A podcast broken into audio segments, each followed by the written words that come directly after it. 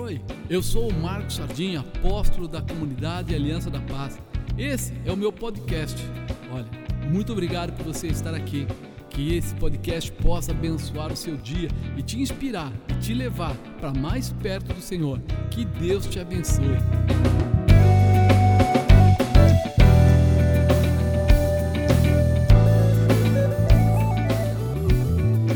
Glória a Deus, crente. É isso aí.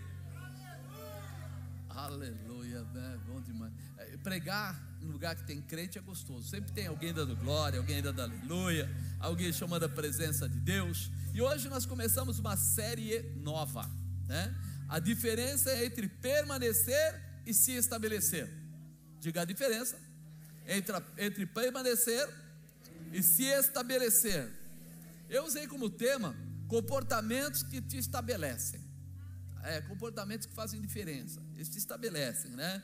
E, e nós precisamos parar para tentar identificar isso no nosso coração. Qual é a diferença de permanecer e de estabelecer? Né? Permanecer é um comportamento que pode ser por vontade própria ou comodismo. Muita gente permanece não porque ele esteja entendendo o que está acontecendo. Um dia, muitos anos atrás, eu conversei com uma pessoa que estava na igreja e eu falei para ele assim: por que você vem na igreja? Ele falou: ah, é ruim ficar em casa, né? Também, eu não gosto do fantástico e tal. Falei, como é que é? Quer dizer que você está com falta de opção. Você vem para a igreja por falta de opção. É, e também falaram que senão eu posso ir para o inferno. Quer dizer, todas as, as colocações foram uma pior que a outra. Nenhuma delas, ele, no momento, ele falou assim: Eu vim porque eu amo a Deus, eu quero viver com Deus, eu gosto do que Deus faz, eu quero ter essa intimidade, eu quero viver essa realização. Falei, cara, deve ser muito ruim para você vir para a igreja, deve ser um peso, né?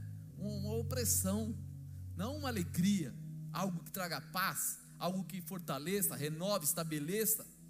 Quando nós vamos à casa do nosso pai, visitar a casa deles, né? A gente chega lá, há uma diferença. Tem gente que chega lá e fala, vamos, ó, entra com um pé e sai com o outro, tá? É só uma visitinha tipo de médico, é só para ver se os velhinhos estão bons, é só para. Mas tem pessoas que vão para a casa dos pais e gostam de sentir o cheiro. Sabe o cheiro da mamãe?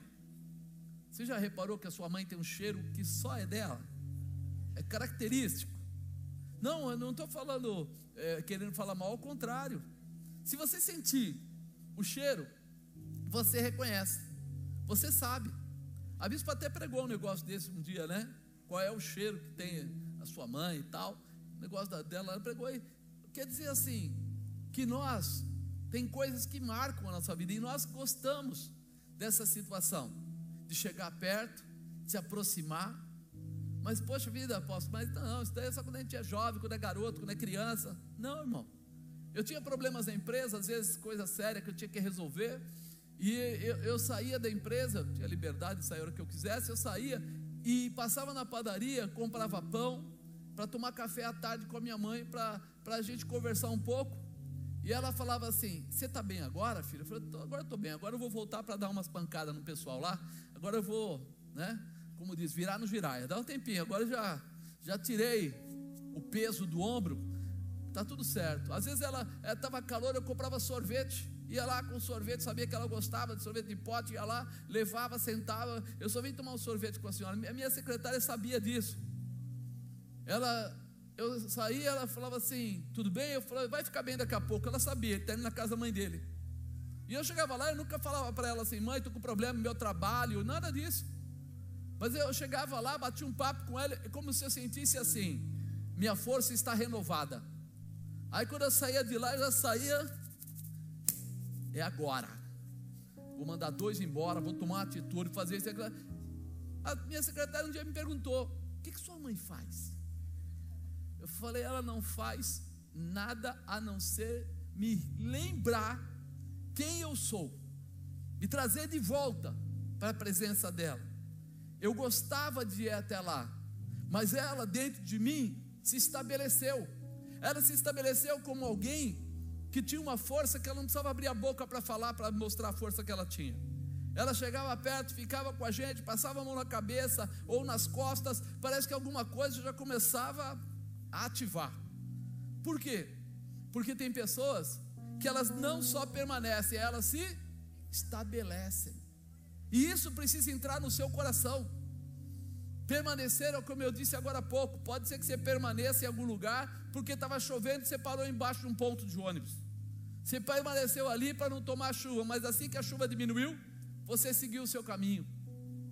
É hora de nós entendermos quando e como a gente pode fazer a diferença. Você já viu, de repente, o, ajudante no caminhão trabalha naquele caminhão há 10, a 15 anos, já trocou até o motorista. Ele permaneceu, mas ele nunca se estabeleceu, ele não se tornou o motorista do caminhão. Ele não se tornou o motorista daquela situação. Tem gente que mora de aluguel há 30 anos. E depois de 30 anos ele muda de casa, alguma coisa parecida, mas ele não se estabeleceu, ele não comprou, ele não se posicionou, ele não reconheceu que ele é mais do que simplesmente aquela pessoa que permanece, ele é aquela pessoa que se estabelece. Trabalha numa empresa há 30 anos e de repente você vai lá e a pessoa continua no mesmo cargo há 30 anos e você fala assim: o que aconteceu? Ele permaneceu, é uma pessoa tranquila, uma pessoa boa, uma pessoa legal, porém não se estabeleceu, não chegou a ser o líder na empresa, não se tornou a cabeça daquele negócio. E nós precisamos abrir o nosso coração para vivermos essa dimensão, esse posicionamento. Muita gente permanece, mas não se estabelece. Fala para o irmão do lado: Deus te plantou na terra, não para você permanecer, mas para você se estabelecer. Você é a diferença. Você é aquele que quando fala as pessoas ouvem. Já reparou isso?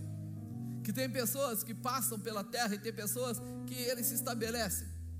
Eu, eu vejo assim, se eu ando com a bispa em aeroporto, nesses lugares, ela está lá, tal, não sei o quê, de repente ela olha para um, olha para outro, daqui a pouco está conversando com um, conversando com o outro, a pessoa está contando a vida dela e ela está dando pitacos lá, ensinando, orientando na vida das pessoas, dentro do aeroporto, com pessoas que ela nunca viu e nunca mais vai ver.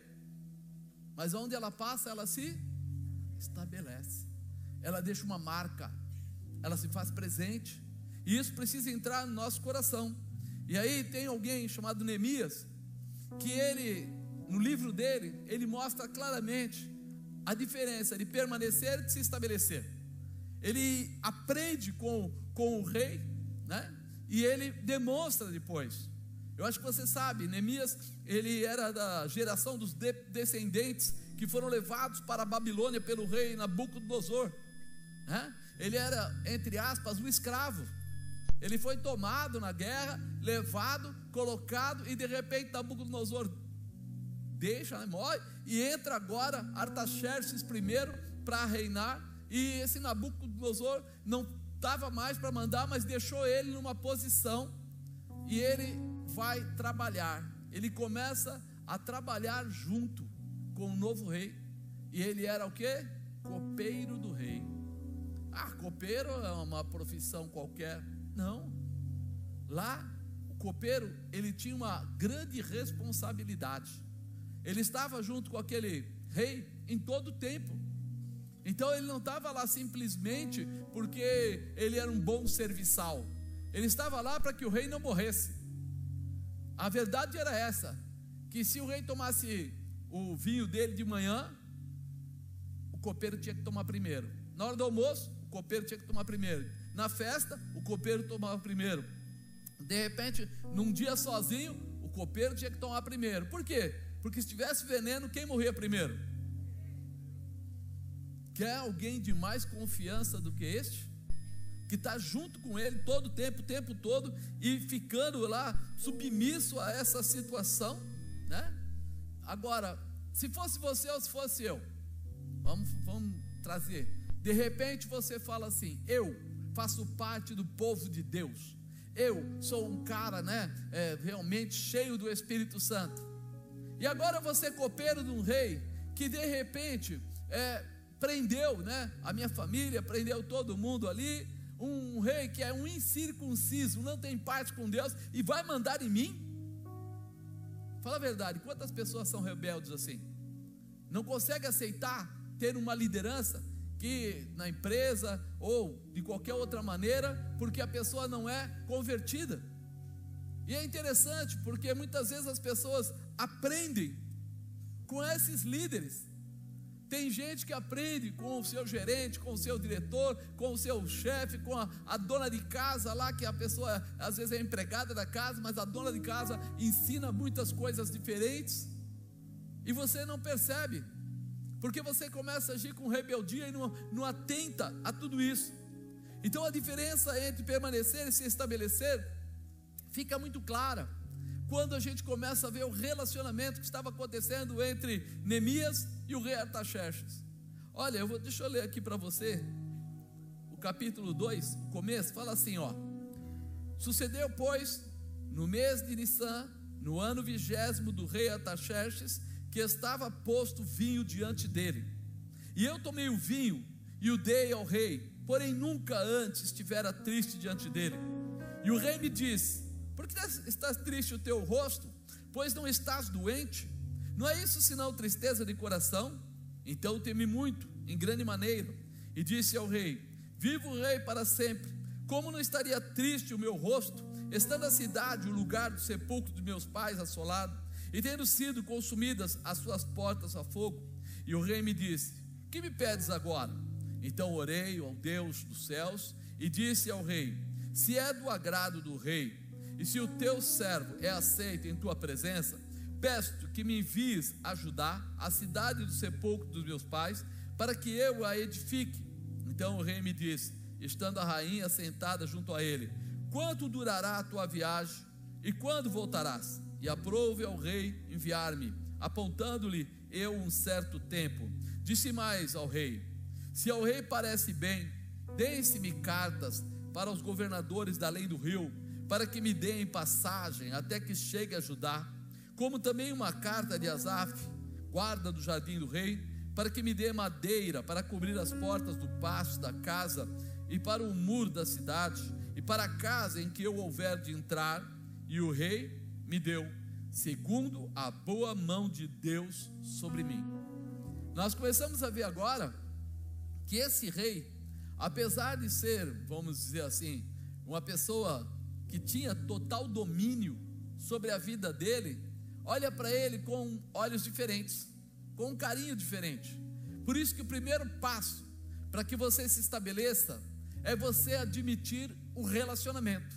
E o relacionamento não é um relacionamento simplesmente de se conhecer, mas é começar a aprender, a tirar o que é bom. Eu tenho certeza que esse rei tinha outros comportamentos que não só esses que eu vou citar, mas que Neemias abriu mão deles. Neemias abriu mão de comportamentos que não, não eram interessantes, que não traziam crescimento, que não traziam fortalecimento, que não traziam um bom posicionamento. Mas para esses cinco comportamentos aqui, ele observou para aprender. Primeiro, o relacionamento. Neemias aprendeu muito naquele lugar. Quando o rei vê Neemias com o rosto triste, o rei tinha o direito de mandar matá-lo. Quando alguém se apresentava diante do rei com o rosto triste, ele já sabia, se tivesse doente, o líder, o eunuco que cuidasse dele, trocaria ele e colocaria outro no lugar, porque o rei não gostava, não era normal receber uma pessoa que vinha lá com aquela cara de maracujá, com aquele ânimo dobre, aquelas. Não, não. Tinha que aparecer bem posicionado, com vontade. Fala a verdade, irmão. Você gosta de ficar conversando com pessoas para baixo? Aquelas pessoas, não vai dar certo, não, não é, não, tem jeito, ó, oh, melhor não, quem sabe, ah, não, eu não acho. Se você que é pequeno sabe disso, imagina um rei, vai querer pessoas perto dele para ficar achando defeito, problema, desânimo. E aí ele aprende isso, peraí, o relacionamento traz o reconhecimento, e o reconhecimento traz respeito aos sentimentos pessoais. Olha que ele fala: sucedeu, pois, no mês de Nissan, aí ele fala no final, né? Porém, nunca antes estivera triste diante dele. Nunca antes. Quer dizer o quê? Que Neemias tinha um comportamento desse relacionamento diário. Ele estava lá, como eu disse, de manhã, ele estava lá de tarde, ele estava lá de noite. É, se tinha festa, ele estava na festa. Se tinha dias de pesar, ele estava nos dias de pesar. Ele estava junto com o rei todo o tempo. Era alguém que adquiriu intimidade pela necessidade, ou seja, ele tinha que estar junto. E o rei conhecia muito bem ele. E olhou para ele e viu ele triste. E percebeu que ele não estava doente, que era uma tristeza dentro do coração. Aquele momento ele diz: e Eu temi. Por quê? Porque o rei tinha liberdade de mandar matá-lo. Mas aí o relacionamento faz a diferença. O rei conhecia o caráter de Neemias. O rei conhecia o comportamento de Neemias. O rei reconhecia que aquele homem era trabalhador, tinha uma unidade, tinha um posicionamento. E por isso, o rei para para perguntar para ele: peraí, o que está acontecendo com você? O rei olhou para ele, não pelo erro, mas se lembrando de que ele era uma pessoa fiel. Como tem sido o teu comportamento na presença de Deus? Como tem sido o seu comportamento perto das pessoas que andam com você? Como tem sido o seu comportamento perto da sua liderança? Ou perto lá do seu emprego, do seu patrão? Como tem sido o seu comportamento? Olha para o rosto da pessoa do lado e vê se ele é uma pessoa azeda ou uma pessoa feliz. Não precisa responder. Quem cala, quem cala consente. Mas tudo bem, né? Esse relacionamento fez com que o rei não julgasse ele, mas se interessasse para saber qual era o motivo. Então isso faz a gente aprender com aquele rei, com a Anemias, com o relacionamento deles, que relacionamentos são a base de grandes realizações. Como é que você está cuidando dos relacionamentos que você tem? Tem hora que você vai ter que abrir mão. Se a pessoa é ácida, se a pessoa é azeda, se a pessoa não faz você crescer, só te prejudica, então é melhor se distanciar dela. Eu não falei para matar ninguém, é só se distanciar, é só você mudar a direção. Mas tem pessoas que, apesar de não serem convertidas, deixam muitas informações para nós. Tem pessoas que, apesar de não serem aquelas pessoas totalmente conhecedoras da palavra de Deus, eles têm frases, eles têm ensinamentos que podem nos levar a situações melhores. E é nisso que você precisa estar preparado para reconhecer qual é a sua parte no relacionamento. Você vai dar o que você tem de melhor, mas você vai filtrar o que vem para você. Aquilo que te completa, aquilo que te ajuda, aquilo que faz de você alguém melhor. E você sabe, você é cristão, não é? É? Então a parte que você tem para dar de melhor é a parte que concede a tua ligação a Deus. As pessoas vão procurar em você alguma coisa mais da parte de Deus para crescimento, para fortalecimento, para realização. Por isso ele podia ser o copeiro, porque ele tinha um respeito pelo rei, mesmo não sendo da mesma família, não sendo da mesma origem, mas ele respeitava muito o rei. E o rei olhou para isso e teve todo cuidado com ele. Segundo, segundo comportamento que te estabelece, confiança. Fala, confiança. E disse ao rei: Viva o rei para sempre, como não estaria triste meu rosto, estando a cidade e o lugar do sepulcro dos meus pais assolados, e tendo sido consumidas pelas suas portas a fogo. E o rei me disse: Que me pedes agora? Então orei ao Deus dos céus a confiança deu liberdade para Neemias falar com o rei. Né? Ele explicou, teve a liberdade de explicar a, a sua dificuldade e Ataxerxes esteve pronto para ouvi-lo. Quando você confia numa pessoa, você para para ouvi-lo. Quando você não confia, você passa adiante. E agora ele vem mostrar para Neemias: olha, a nossa confiança é algo muito importante. Neemias estava se preparando para tomar uma atitude, para olhar para a terra que os pais dele estavam, lá em Judá, para olhar para aqueles que morreram lá, para a miséria que estava aquele povo, porque se você ler no capítulo 1, fala o quê? Que chegou alguém de lá com notícias e contou para Neemias a miséria que o povo vivia, como estavam os muros todos queimados a fogo, os portões, que estava horrível morar naquele lugar. Estava terrível, as pessoas estavam sofrendo muito, e ele tinha ainda amigos, parentes, pessoas que faziam parte né, da vida dele, que estavam lá, e por isso ele ora, por isso ele clama a Deus, porque ele queria fazer alguma coisa para transformar essa situação, ele queria mudar essa situação, ele podia até ter pedido, olha, eu queria que o senhor me desse uma passagem de ida, né, com destino lá e volta só para eu encontrar o povo que está lá sofrendo, dar um abraço neles, dizer: Olha, eu estou lá orando por você. Era isso que Neemias queria? Não. Neemias queria ir lá e resolver essa situação. Ele não queria simplesmente estar lá para permanecer. Ele queria estar lá para estabelecer. E aí a confiança é algo que faz toda a diferença. Quando nós estamos aqui olhando e desenvolvemos o comportamento de confiança, as pessoas desejam saber qual é o nosso propósito. Quando você confia em alguém, você começa a perguntar para ele: o que é que eu devo fazer? Quantas vezes né, pessoas procuram a bispa, procuram o apóstolo, procuram os pastores para tomar informação.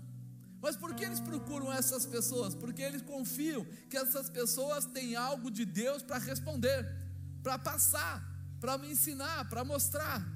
Ainda hoje de manhã uma pessoa falou: Eu tenho um negócio para fazer, eu não sei se eu devo fazer, se eu não devo fazer. Eu falei: Olha, vamos lá na sala, vamos pegar a Bíblia, vamos perguntar para Deus, Ele pode responder. E aí a resposta foi: Não é o momento, não é dessa maneira e não vai ser desse jeito. E ele falou: Graças a Deus, meu coração estava é, agitado e aí você fala: o que quer dizer isso? Confiança. Se a pessoa confia, ela te procura, ela quer ouvir a resposta que Deus está falando através da sua vida. O que é esse momento aqui a gente percebe? O rei fala para ele: O que você me pede agora? O que você está pedindo agora? A confiança que ele tinha em Neemias era mais do que simplesmente com um empregado, do que com uma pessoa. Ele sabia, oh, peraí, se Neemias veio falar comigo, está agora falando assim, é porque ele tem um projeto, ele tem alguma coisa importante para falar, e eu preciso dar a ele o voto de confiança, de ouvi-lo, e nós precisamos aprender isso. Nós não ouvimos conselho de pessoas que não têm a nossa confiança. Você já reparou? Tem pessoas que vão falar: Olha, eu estou com problema, sei lá, no casamento. Meu casamento não está bem e tal, e você procura uma pessoa qualquer, aquele amigo que gosta de, né, de ouvir você, e você pergunta para ele, ou fala com ele, ó, oh, estou com problema, minha mulher está assim, assim, assim, assim, aí o amigo que é amigo, ele fala para você assim, ó, oh, faz o seguinte, cara, dá uma saidinha, Vai aí num prostíbulo, numa casa de massagem, vai dar uma volta, vai tomar uns beer night, vai de repente aí pro happy hour, é, sabe? Descontrai, descontrai. E aí, pessoas que não têm muita sabedoria, confiam de forma errada, aceitam a orientação e perdem o casamento de uma vez. Mas se for uma pessoa que tenha base, que tenha estrutura, se for no departamento aí, nós aí da, da igreja que lida com casais, ele vai falar para você: senta aqui, o que aconteceu, como foi? Não, para, esfria, lembra, você ama, lembra, as situações difíceis acontecem, mas nós podemos vencê-las. Deus está acima disso tudo, Ele vai te orientar. E quando você volta para casa, em vez de você voltar pedindo para separar, pedindo para brigar, pedindo, você volta com o coração totalmente transformado. Por isso nós precisamos agora procurar pessoas de confiança. Esse é um, é um, vamos dizer assim, algo importante. Nós conhecemos centenas de pessoas, se não falarmos milhares confiamos, sei lá, em 1%, 2%, pois então nós vamos procurar esses 2% para conversar, não vamos entregar nossa vida para qualquer pessoa, para pegar respostas ou qualquer orientação que não diga nada. Apóstolo, eu não confio em ninguém, então confie em Deus, ajoelhe, ore, clame, peça ao Senhor para falar com você, porque Ele vai falar diretamente ao seu coração. A importância a confiança é uma característica da, de unidade, de colaboração. A importância de você começar a entender o que é isso é você perceber aquelas pessoas que estão totalmente fora do propósito que você tem, não serve para conversar sobre esse assunto.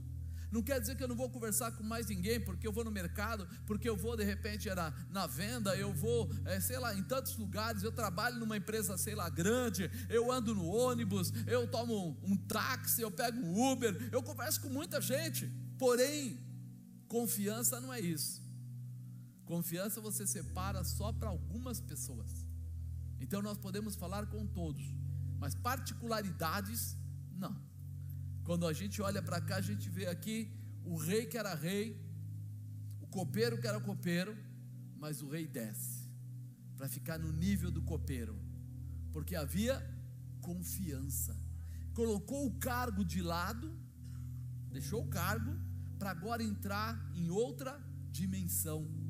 A confiança é algo sensacional, é algo tremendo, que demonstra tamanho ou tipo de relacionamento que você gera. De repente, você tem um mecânico que ele é de sua confiança para consertar o seu carro, mas não para contar os seus problemas, não para dividir a sua família, não para dar coisas mais íntimas. Você tem de repente lá um, lá, um serralheiro que faz muito bem lá portão e você confia no trabalho dele. Você confia no trabalho dele. Você tem que saber separar as situações. E o rei aqui tinha uma confiança de relacionamento, dia a dia, de manhã, de tarde, de noite. Esse cara está perto de mim, está perto da rainha, está perto dos outros súditos, mas está tendo um comportamento adequado, está sempre se posicionando. Terceiro, comportamento que se estabelece: sensibilidade. Sensibilidade a gente desenvolve, né? À medida que a gente vai vivendo. E o rei demonstra a sensibilidade ao ouvir que a família e o povo de Neemias estavam em grande dificuldade. Ele foi sensível para dizer: peraí, Neemias é um cara que eu tenho respeito, uma pessoa que tem um objetivo. As pessoas sabem que você é crente? Sabem? E as pessoas que sabem que você é crente, quando você chega lá ele fala, toma uma cervejinha comigo, você diz não, como é que eles fazem? Como é que eles fazem? Pô, mano, você vai ficar nessa bobeira? Você ainda não adquiriu a sensibilidade deles para a sua vida e nem você reparou quem é aquela pessoa. Por quê? Porque estar sensível é saber o que aquela pessoa é ou ela tem e respeitar o que ela é, o que ela tem. E nós muitas vezes não apresentamos, não entendemos isso. E o rei demonstra aqui que ele ficou preocupado com essa situação. Peraí, a, a família de Neemias, o povo de Neemias, olha o que ele fala. E o rei me diz: Que me pedes agora? Então orei ao Deus dos céus e disse ao rei: Se é do agrado do rei, se o teu servo é aceito em tua presença, peço-te que me envies ajudar a cidade do sepulcro dos meus pais, para que eu a edifique. O rei conhecia os pais dele? Era amigo dos pais dele? Não, nem sabia quem era, nem sabia quem eram essas pessoas, porque na verdade, quem derrubou aquela cidade foi Nabucodonosor. E agora é Artaxerxes, é outro rei. Mas uma coisa ele sabia: eu sou sensível às necessidades de Neemias, porque no comportamento que nós temos, nessa, nesse relacionamento de confiança, eu sou sensível ao que ele está passando, à dificuldade que ele tem, ao que está acontecendo. Por isso que é importante. Ele não era de Deus, ele não tinha visão de Deus mas ele respeitava Neemias. Se você quer ter um bom relacionamento com alguém, veja se ele é sensível à tua necessidade, aquilo que você é. Ele respeita que você é casado, você é casada. Ele respeita que você é, de repente tem dificuldades financeiras. Ele respeita que você é cristão e segue a palavra de Deus fielmente ou não. Cuidado. A sensibilidade faz você mais que um amigo, nós entramos no profundo para sentir a dor da pessoa. Quando você adquire sensibilidade, você começa a não olhar para a pessoa simplesmente como mais um no meio de todos. Você começa a se condoer. Se ele tem necessidades, você tenta achar um meio de abençoá-lo, de ajudá-lo, de fazer alguma coisa. Às vezes você não pode ajudar com dinheiro, mas você pode ajudar em oração, você pode ajudar em apresentar, você pode ajudar em fazer o que for necessário para que ele se fortaleça. Com certeza, o rei Ataxerxes não conheceu a família de Neemias, mas por ter um coração sensível, ele se condoeu com os problemas da família e do povo de Neemias. Amado, seja sensível, avalia. Tem gente que dá valor para pessoas que não têm valor e perdem a condição de abençoar ou de ajudar alguém que merece, alguém que tem um comportamento tão condigno com você. Para um pouco, reavalia. Você muitas vezes está é, procurando juntar intimidade com pessoas que não vão somar, não vão acrescentar. E Deus está dizendo para você: seja sensível, coloque a lente do Espírito Santo de Deus, você vai enxergar as diferenças. É, quando eu falei aqui para você, mas como de repente o rei chegou a ser sensível? Ele encontrava Neemias quantas vezes por dia? Todas. De manhã ele estava lá, de tarde ele estava lá, de noite ele estava lá. Ele morava onde? Dentro do palácio. A sensibilidade, ela, vamos dizer assim, torna você mais, uh, mais identificável. E você muitas vezes, porque alguém te trata bem e passa a mão nas suas costas, dá um tapinha no seu ombro, você valoriza. E aquela outra pessoa que está com você todo dia, você não valoriza. Quantos casamentos acabam e as pessoas valorizam amizades que não servem e vão desvalorizar o relacionamento que ele tem no dia a dia com pessoas que começaram juntos, sofreram juntos, tiveram dificuldades, porque não são sensíveis verdadeiramente às coisas de Deus. Nós precisamos mudar essa estrutura em nós primeiro. Quarto, comportamento que te estabelece: permissividade. Fala permissividade. É, olha o que ele fala. Então o rei me disse, estando a rainha sentada junto a ele: Quanto durará a tua viagem? E quando voltarás? E aprove ao rei enviar-me, apontando-lhe eu um certo tempo. O coração do rei poderia falar: Peraí, você vai viajar e eu vou ficar sem meu copeiro? Eu vou ficar sem o meu serviçal? Eu vou ficar com problemas, talvez o outro não seja tão bom quanto você, ou até mesmo se o outro ficar doente, quem vai ficar no lugar? Como é que vai ser isso? Mas a permissividade do rei Artaxerxes, ele, ele, ele ouviu toda a explicação de Neemias, e ele referente à reconstrução dos muros, dos portões, sentiu que era momento de liberar. Ele, ele sentiu assim: olha, eu preciso dessa permissão, eu preciso abrir essa porta, eu preciso dar essa condição. Você sabe que muitas vezes o Deus coloca pessoas conosco para que a gente ensine, oriente, prepare, fortaleça, para que a gente dê direção. Mas tem horas que parece que se a gente fizer isso, a gente vai perder alguma coisa e a gente fica com medo. E a gente não quer fazer. Você precisa entrar nessa dimensão de ser permissivo, de liberar. Não quer dizer que você vai aceitar o que é errado, não é isso mas quer dizer naquilo que é certo que você vai apoiar as pessoas que realizam. Você vai apoiar as pessoas que têm um bom projeto. Ele, como rei, que neste tempo era dominante sobre Jerusalém, não deveria apoiar a reconstrução dos muros dos portões. Por quê? Porque eram inimigos. Ele poderia falar: não, aquele muro foi derrubado, aquele portão foi derrubado, é, as pessoas ficaram na miséria porque não obedeceram, não aceitaram e por isso foi derrubado. A gente sabe que Deus estava cuidando também de corrigir aquele povo, mas vamos pensar agora só no físico. Mas sabe o que o rei faz? Permite. O rei libera. Peraí, o que, que ele viu? Ele não olhou para o povo, ele olhou para Neemias.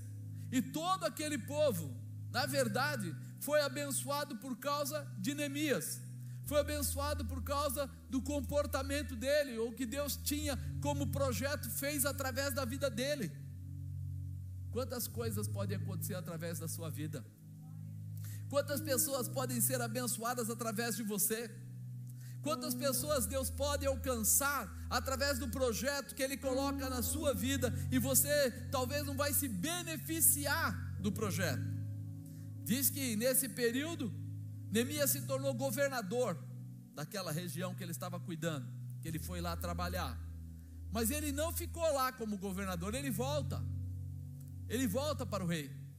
Então quer dizer que muitas vezes nós vamos ser usados para abençoar as pessoas, para ensinar as pessoas, para moldar as pessoas, para preparar as pessoas, e não para tirar proveito das pessoas, não para, sabe, é, o que eu ganho com a tua parte não é o ganho físico. A tua Neemias que ele entendia que Neemias era totalmente confiável, que ele recebia essa permissão para fazer o que tinha que ser feito, porque Deus deu a ele essa graça. Será que você percebeu que tem graça de Deus na sua vida?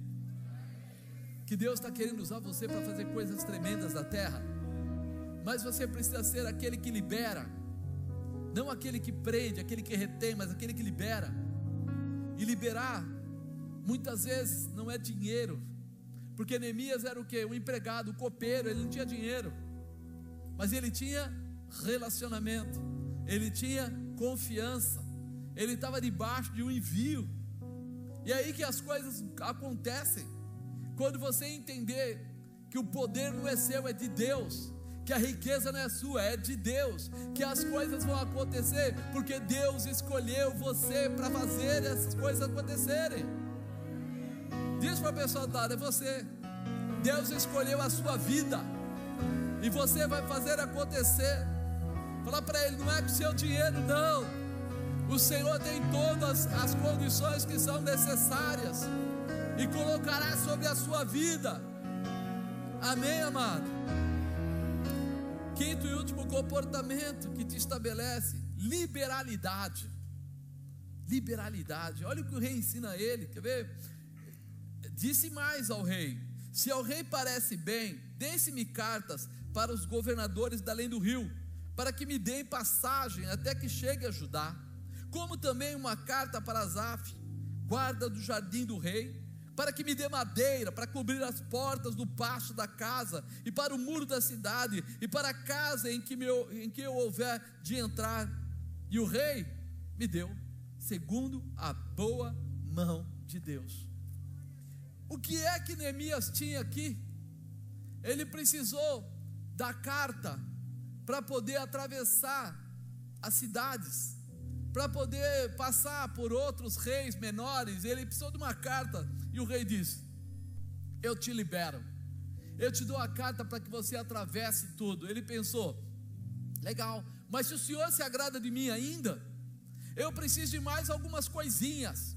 Eu preciso da madeira, eu preciso dos ferros, dos ferrolhos, eu preciso de algumas coisas. O senhor pode me doar? O que, que o rei fez? Yes, posso. Ok. Vou doar para você. Leva mais essa carta para passar no meu almoxerifado real e levar com você o que for necessário. Agora, amados, como é que você leva toda essa madeira nas costas? O que, que você acha? Então quer dizer que teve ali carroças, teve ali homens que foram carregando tudo que ele precisava. Teve ali provavelmente alguns soldados para conduzi-lo, para protegê-lo no caminho que ele ia trilhando.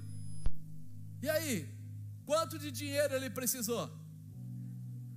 Quanto? Nada. Então você não precisa ter dinheiro para abençoar as pessoas. Você não precisa de riqueza para levar as pessoas a uma reconstrução, uma restauração. Olha, a, a bispa faz aquele trabalho, trabalho lá se, minha, se essa casa fosse minha, né? Se essa casa fosse minha. E ela sai contando para as pessoas, e aparece um com a mão de obra, aparece outro com uma doação, aparece outro com a tinta, aparece outro com isso, com aquilo, e lá em casa também ela vai e pega mais algumas coisas e dá tudo para aquela pessoa. E aí no final você fala assim: como foi feito? Não sei, não sei. Como não sabe? Não sei. Veio um, deu uma coisa, deu outra, deu outra, mão de obra, ajuda, e foi fazendo, foi fazendo e fez. Quantas casas já foram feitas? Mais de 100. Mais de 100 casas já foram reformadas assim. Agora eu te pergunto: se eu fizer uma pintura numa casa normal, uma casa normal, o cara vai cobrar pelo menos, sei lá, mais uns dois mil reais, três mil reais? Quanto custa? Bem mais? É? Porque faz tempo que eu pintei minha casa. E, e um dia eu chamei uma pessoa para ir lá fazer um orçamento. E ele falou assim: 28 mil reais. Eu falei assim, mas o senhor já dá tinta, pincel, já dá lixa aí? Ele falou: não, não, não, essa é a minha mão de obra. É lógico que eu não pintei, passou. Mas eu imagino que de repente, 100 casas, se custar em média de 5 mil reais cada casa, quanto dá? 50 mil? Se eu pegar 5 mil colocar um zero, dá 50. Mais um zero dá 500. 500 mil reais. Essas 100 casas custaram no mínimo, no mínimo, 500 mil reais. Quem foi que deu os 500 mil reais? o nosso provedor, porque Ele abençoou as pessoas para que nós fôssemos abençoados. E por que você está dizendo que você não pode ajudar pessoas porque você não tem dinheiro? Para sair da inércia? A, a, a, a liberalidade desse, desse rei foi de encontro ao coração de Neemias. Neemias foi lá e falou para ele: se o rei se agrada, se o rei se agrada, se o rei se agrada, e o rei se agrada. Será que Deus se agrada de abençoar o seu povo? Será que Deus quer usar a sua vida? Será que Deus pode usar a sua vida? Será que se Deus quiser honrar alguém, você vai ser aquela pessoa que vai dizer: Senhor, manda um recurso que eu vou abençoar, manda um recurso que eu vou abençoar. Ele tem o recurso, ele tem a estrutura, ele tem as pessoas. E talvez eu e você ficamos aqui naquela de, mas Deus, já pensou se minha mulher chegasse para mim e falasse assim: Ô, ô, ô, gatão, seguinte, me arruma 500 mil reais que eu vou arrumar umas casas por aí. O que, que eu diria para ela? Negativo? Onde eu vou arrumar esse dinheiro? Vou vender minha casa e olha lá. Não, não dá para fazer isso. Aí Deus fala assim: Eu sou o dono do ouro e da prata. A mim, eu posso todas as coisas. Teve um dia que ela falou assim para uma pessoa: pastor Marcelo, né, que você falou, é, vê se do depósito não quer participar, né? Eu falei, amor, você não conhece o Zé, que é o dono do depósito ali. Eu falei assim, o Zé, para dar tchau, ele fecha a mão e põe a outra na frente para não ter perigo de escapar nenhum dedo. Aquele cara. O pastor Marcelo chegou lá, contou a história para ele, sabe o que ele falou? Vou ajudar. E aí doou algumas coisas lá, né? Pastora Camila que falou. Foi, foi a pastora Camila. Ele doou, Camila. Doou, não sei se foi piso, doou umas coisas lá. Eu sei que no final todo mundo ficou assim. Eu falei, pastora Camila, foi do, do, do, do Zé que você pegou? Pega rápido, corre, agarra tudo, sai correndo. Porque a gente até ficou com medo, ele vai mudar de ideia. Não muda de ideia quando é Deus que está falando. Não muda. Deus, quando começa uma obra, Ele é fiel para terminar a obra que começa.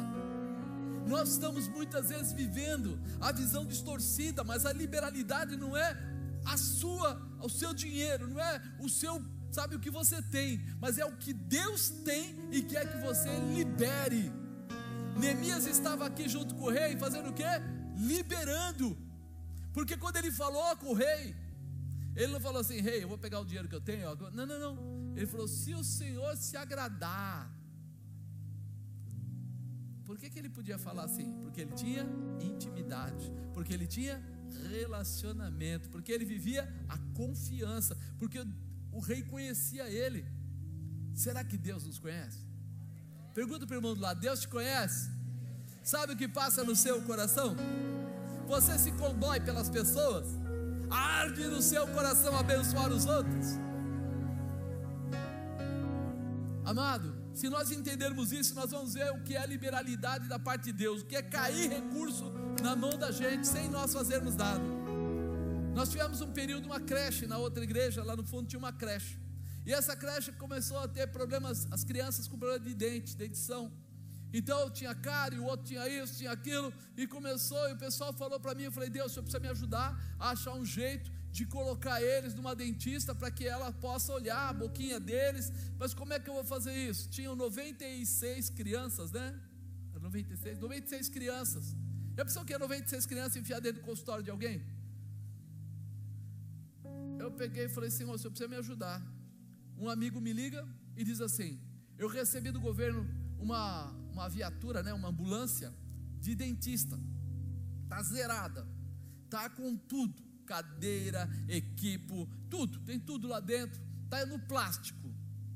Você não precisa? Falei, como? Como é que é? Se eu preciso, eu preciso de uma semana.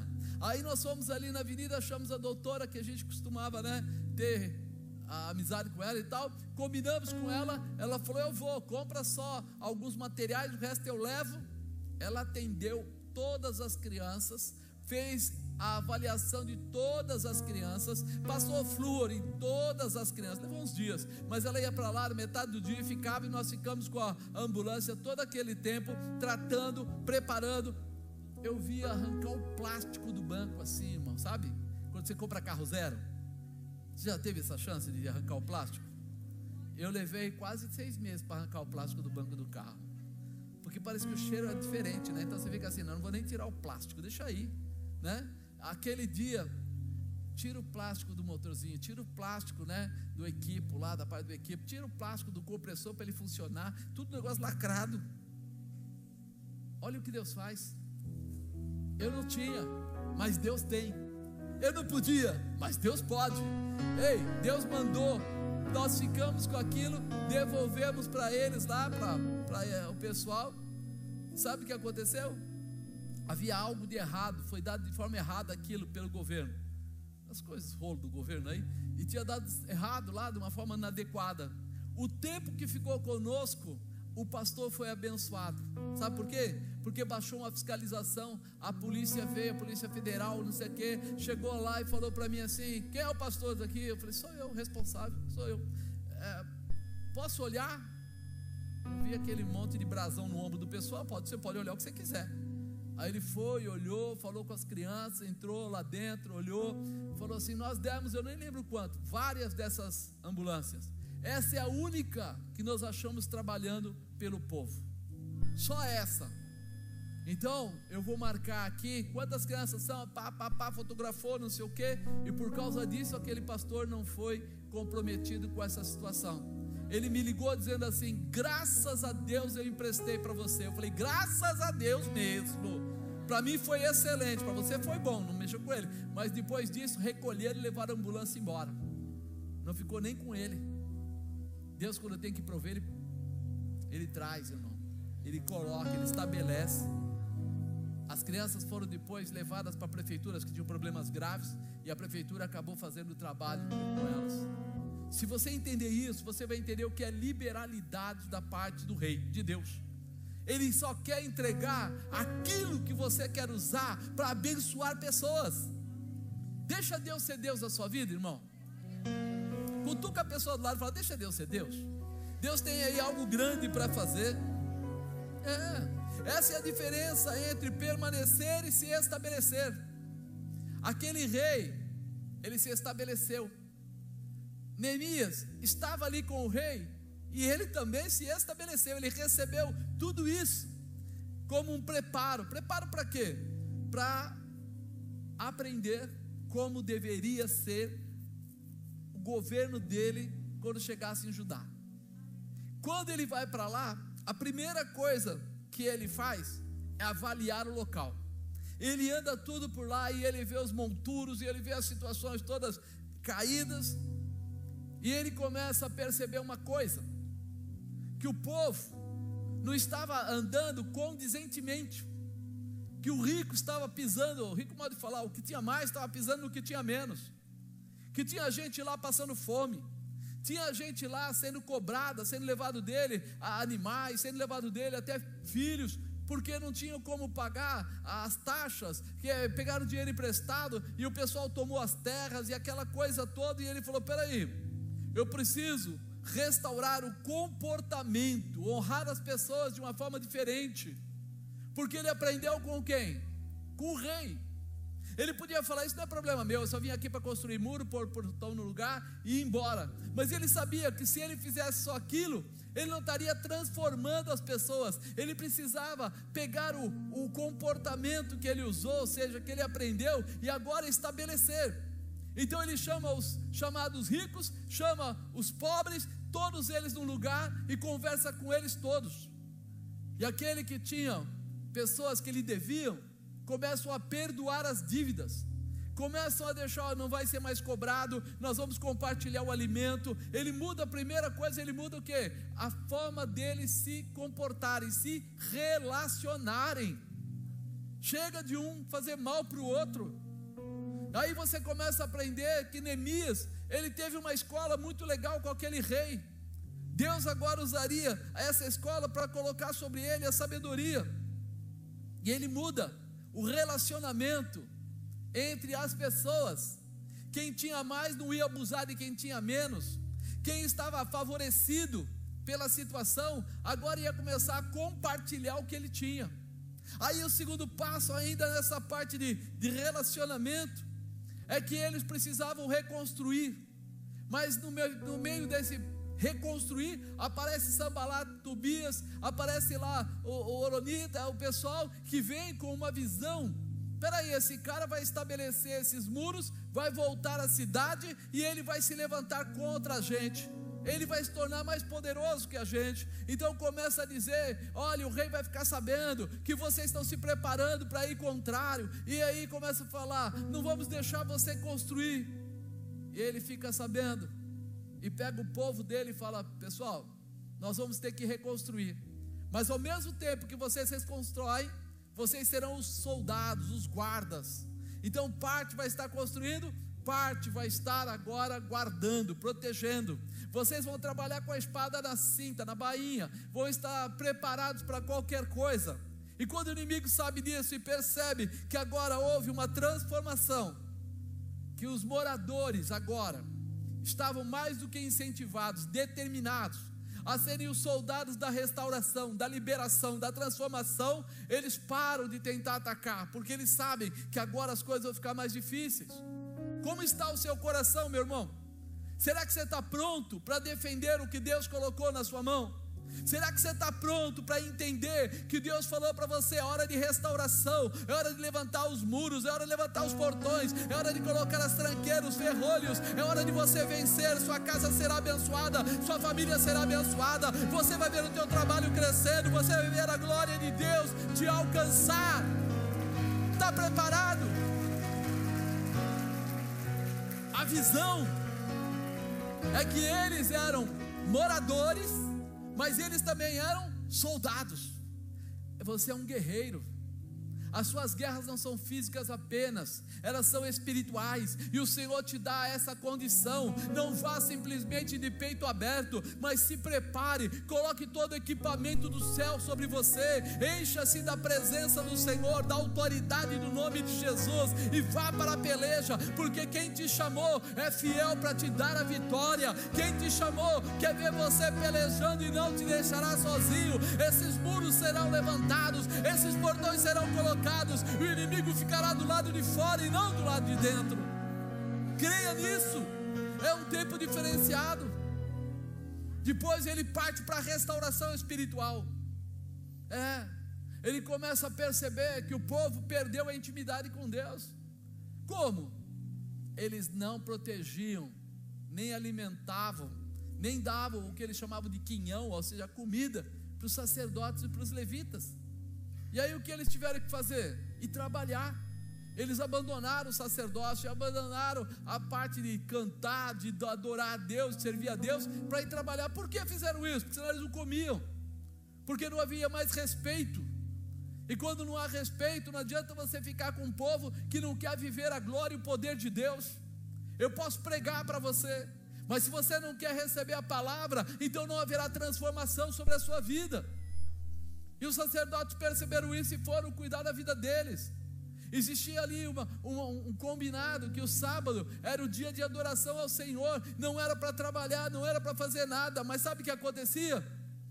Aqueles vendedores que traziam roupas, traziam comida, traziam uma porção de coisa, entravam na cidade, no, mesmo no sábado, e estavam lá negociando como se fosse um dia comum, ou seja, não havia mais respeito. E Neemias vai lá e faz o quê? Não, parou. Já está o portão lá, já. Tranque os portões. Tranque os portões. No sábado os portões não se abrirão. Por quê? Para que eles não façam isso. E por três vezes, por três sábados, eles ainda tentaram, mas não conseguiram mais porque ficou proibido e aceitaram. Muitas vezes nós estamos perdendo a nossa dignidade espiritual. A gente está aceitando o que o mundo está colocando. Nos outros lugares, trazer a comida para vender, trazer as roupas para vender, não tinha dia, porque não tinha o sábado do Senhor. Mas ali não. Ali deveria ter. Era a base. Mas o que eles estavam fazendo? Aceitando.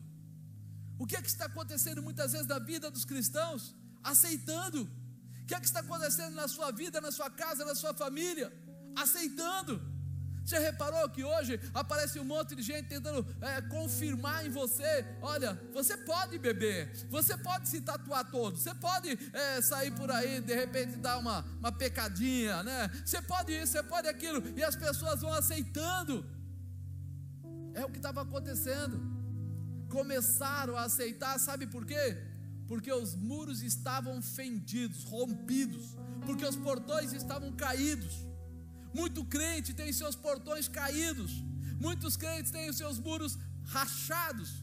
Aonde o inimigo entra, o que quer dizer isso? Tem que haver restauração. Nós temos que lembrar qual é a palavra de Deus, quais são as promessas de Deus para a nossa vida para ser restituído nessa glória, protegido por esse poder, guardado por essa promessa. Nós temos que estar debaixo da verdade do Senhor. É por isso que existe a Bíblia, para que não haja ninguém que traga o engano sobre a sua casa, sobre o seu filho, sobre a sua filha, mas você vai viver pela promessa do Deus eterno.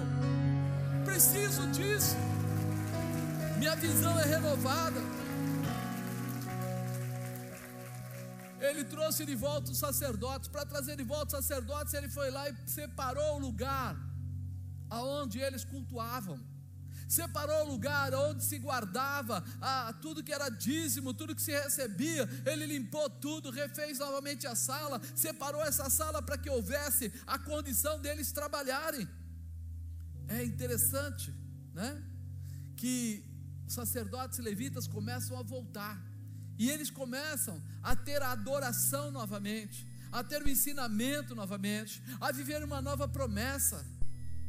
O que ele aprendeu com o rei Ataxerxes, ele traz agora e começa a trazer essa condição, a liberalidade, a dar para eles os lugares certos, a confiança, o posicionamento. Neemias podia falar: não, mas tem uma parte que é minha, tem uma parte que eu preciso levar, tem uma parte que eu tenho que dar para o rei, tem uma parte. Não, não. Ele fez tudo aquilo debaixo da orientação que Deus havia dado para restaurar aquele povo, aquele lugar, aquela condição espiritual que eles tinham com Deus. Amado, o reconhecimento da necessidade da restauração vem de você. Neemias passou e fez cada uma daquelas pessoas entenderem que a restauração precisava acontecer. Quando eu entendo isso, há uma mudança, porque ele podia ter falado: Eu só quero fazer uma visita, eu só quero chegar junto com meus parentes, meus amigos. Não, ele não queria permanecer, ele queria se estabelecer. Porque o estabelecer dele não era dele, ele queria estabelecer aquilo que Deus deu a ele, a presença do Senhor que estava nele. Quando você estabelece, não é a sua carne, mas quando você estabelece, você é cristão, você estabelece Jesus Cristo como Senhor daquela casa, daquele lugar, daquele trabalho, onde você estiver. Aonde você colocar a palma das suas mãos, aonde você colocar a planta dos seus pés, ali é o lugar da manifestação de Deus. Você estabelece, e nós precisamos estar preparados para isso. Nesse, nesse momento, ele volta, dá os 52 dias, e ele percebe que ele tem que voltar até o rei para falar com o rei, porque ele tinha combinado que em 52 dias ele voltaria. E ele volta. Tudo está estabelecido. Faltava alguns detalhes, como diz, revisão. Só a revisão. Só dar uma última olhada para ver como é que estavam as coisas. Então ele vai até o rei, conversa com o rei, fica trazendo novamente os comportamentos que eram errados. E nessa hora Neemias fica muito louco, muito doido. Como diz o missionário, parece até que cheirou, ficou doido. Ele entrou lá e sabe o que ele faz? Ele joga eles para fora. Quando eu falo joga eles para fora, ele não falou assim: ó, oh, sai por favor. Diz aí que ele catou alguns pelo cabelo e arrastou para fora. Por que ele fez isso? Para demonstrar que não era daquela maneira, não podia ser daquela maneira, que o que Deus estava exigindo era posicionamento, e que o posicionamento começava deles. E ele começou a entrar na dimensão mais profunda. Como assim? Eles haviam casado, pessoas que eram judeus casando com pessoas que eram monitas ou de outras, de outras procedências que não tinham nada a ver com Deus. E ele faz o que? vocês vão se separar. Vocês vão largar essas pessoas. Chamou os pais e deu maior dura neles. Vocês deram suas filhas ou filhos que foram lá e casaram com essas pessoas.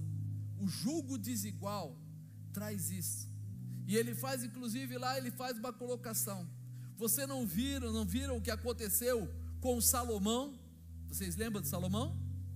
Salomão era o filho de Davi, um rei escolhido, o homem que foi sábio, mas ele diz que teve 700 concubinas. 700, o cara é doido, né? Eu não consigo cuidar de uma, ele vai arrombando, meu Deus, é louco. E aí o que acontece? Ele trouxe um monte de mulheres de fora para ficar com ele, só que eram casamentos o quê? Casamentos que eram de interesse, ou seja, juntar reino com reino. E quando ele fez isso, ele trouxe essas mulheres, jogou elas dentro do palácio, elas acharam um canto para elas e começaram a criar o que? Lugares de adoração, altares a demônios, a deuses pagãos. E de repente, Deus se escandaliza, se entristece com ele, porque ele vai perdendo o que? A sua própria intimidade, porque colocaram pessoas que não tinham nada a ver com Deus. E Neemias faz esse comentário até. Por quê? Porque se você quiser que a sua casa seja abençoada, não dá para ela ser contaminada. Se ela é contaminada, ela tem ruptura nas muralhas, vai entrar coisa que não pertence a Deus. A mentira, o engano, a bebida e outras coisas vão começar a entrar lá e daqui a pouco quando você menos esperar, você vai sofrer dessas dificuldades. E ele fala para eles, então ele faz a separação depois em Esdras continua, se você quiser ler, ele fazendo o povo jurar, o povo abrir mão, o povo tirar tudo isso para que eles voltassem a ter intimidade com Deus. Esta é a diferença entre permanecer e se estabelecer. Ele recebeu a orientação como se deveria estabelecer. E nós percebemos que muitas pessoas, elas ficam elas ficam esperando, elas ficam reclamando, elas ficam permanecendo, mas não mudando para melhor. E quando você não muda, quando você não, não se estabelece, não se posiciona, o que acontece? Você volta à origem. Você fica anos e anos, mas não é cabeça, é cauda. Não está por cima, está por baixo. Você não gera a realização. Você apenas vive o que as pessoas em volta fizerem. Ei, Deus não te chamou para isso. O Senhor falou que você é escolhido. Deus te passou o brequebe da Racecai. Deus falou que você é cabeça, é para dar orientação. Que a tua boca é boca profética. Que quando você toca, você cura, você libera, você liberta. Posso todas as coisas naquele que me fortalece. Você precisa escolher quem é que te fortalece. Quem é o Senhor da sua vida? Né? Será que você já está pronto para fazer a diferença? Já está pronto para tomar uma atitude? Não para permanecer, mas para estabelecer. Diga a partir de hoje: eu vou transformar o permanecer em estabelecer. Já reparou que as pessoas vão ficando na igreja, ficando na igreja, ficando na igreja, daqui a pouco a gente chama até de crente velho. O que quer dizer crente velho? É o que permanece. Ele vira até para alguém novo, convertido, e diz assim: Eu? Eu tenho 30 anos de igreja. Você quer falar comigo agora? Deus não se liga com os 30 anos. Deus se liga com o comportamento atual. Se ele tem um dia mas ele tem o um coração ardendo pelo Senhor. Se ele tem um mês, mas ele tem o um coração ardente, ardente pelo Senhor. Se ele tem um ano, mas ele tem um coração ardente pelo Senhor. É nisso que o Senhor se liga. É nesse propósito que você se estabelece. Por isso, não se prenda ao tempo, se prenda à realização. Entenda a manifestação do Senhor para a tua vida, o projeto. Neemias foi lá para fechar o que? Os muros, as brechas para colocar o que? Os portões, os ferrolhos, para separar agora, do lado de fora, do lado de dentro, os que são dos que não são, os que estão, aqueles que querem, daqueles que estavam passando por lá. Como tudo era quebrado, qualquer um entrava. Você pode ler no começo, ele fala que ele pegou um cavalo, e ele montou no cavalo, e ele andou, e passou pelo monturo, passou pela porta tal, passou por isso, passou por aquilo. Ele andou por todo aquele lugar, só vendo que espaços abertos, brechas. Se nós deixarmos as brechas, tudo pode entrar na nossa vida. Mas se nós entendermos que hoje é um dia de mudança, então é hora de você se posicionar se você não estabelece nem a você, nem as pessoas que estão à sua volta, então é hora de você rever. Tem alguma coisa faltando para você. Não dá para ser mais ou menos cristão. Ou eu sou cristão, ou eu não sou cristão. Não dá para eu mais ou menos, sabe, falar da parte de Deus. Eu vivo aquilo que eu sou. Você já tentou ir num médico que quando você começa a falar com ele, ele fala: ah, essa parte eu não atendo. É a coisa mais horrível que tem. Ah, eu sou especialista nisso. Mas tem coisas que são ligadas no corpo. Você consegue falar assim: o meu coração não tem nada a ver com o resto do corpo? O meu estômago não tem nada a ver com o resto do meu corpo? Ele pode ser especialista, ele pode estar melhor naquilo, mas alguma coisa ele já estudou de todo o corpo. Você é cristão, você está pronto, você está preparado, você conhece Jesus Cristo, você entregou a sua vida a Ele, sim ou não? Se você entregou a vida a Ele, você confia nele. Então a sua vida hoje pertence a Deus. E a glória dele se manifesta em você. Não é a tua fraqueza, é a tua inércia que é problema. A fraqueza é quando eu não sei, não tenho força para ir, mas eu me agarro em Deus, Ele vai e eu vou com Ele. Agora, quando eu estou nessa inércia, nessa, nesse descrédito, eu nem me movo, eu nem me agarro, eu nem me apego, eu deixo passar. Então creia nisso. Hoje Deus está te chamando para você se estabelecer, para você mudar a tua casa, para você mudar a tua vida. Apóstolo, está me chamando para ser pregador do evangelho? Não, estou chamando para ser crente, cristão, sabe? Porque às vezes o pessoal fala assim: ah, mas eu não quero ser obreiro, mas eu não quero ser isso. Meu irmão, você não precisa ser nada nessa estrutura, vamos dizer assim, de, de cuidado, de organização. Mas você precisa ser cristão verdadeiro na presença do Senhor. Porque a diferença é essa. Quando eu disse para você que a provisão veio para as mãos dele, é porque ele foi até o rei e o rei entregou para ele. Deus vai entregar toda a provisão que você precisa para você.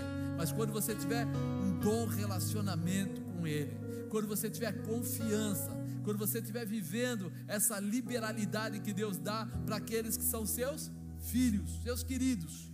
Fica de pé, meu amado. Porque Deus quer mudar a tua história quer abrir o teu caminho, quer colocar sobre você essa graça.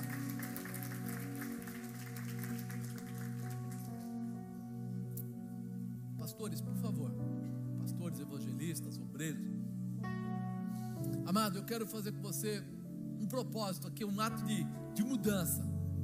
Para você que sente que tem permanecido, você tem permanecido, você é crente, você está tudo certinho aí como crentinho, tal, tal, tal mas não tem se estabelecido. Você sabe que não tem se estabelecido pelos resultados da sua casa, pelos resultados da sua família, pelos resultados do seu trabalho. Você fala: olha, eu permaneço, mas eu não me estabeleço.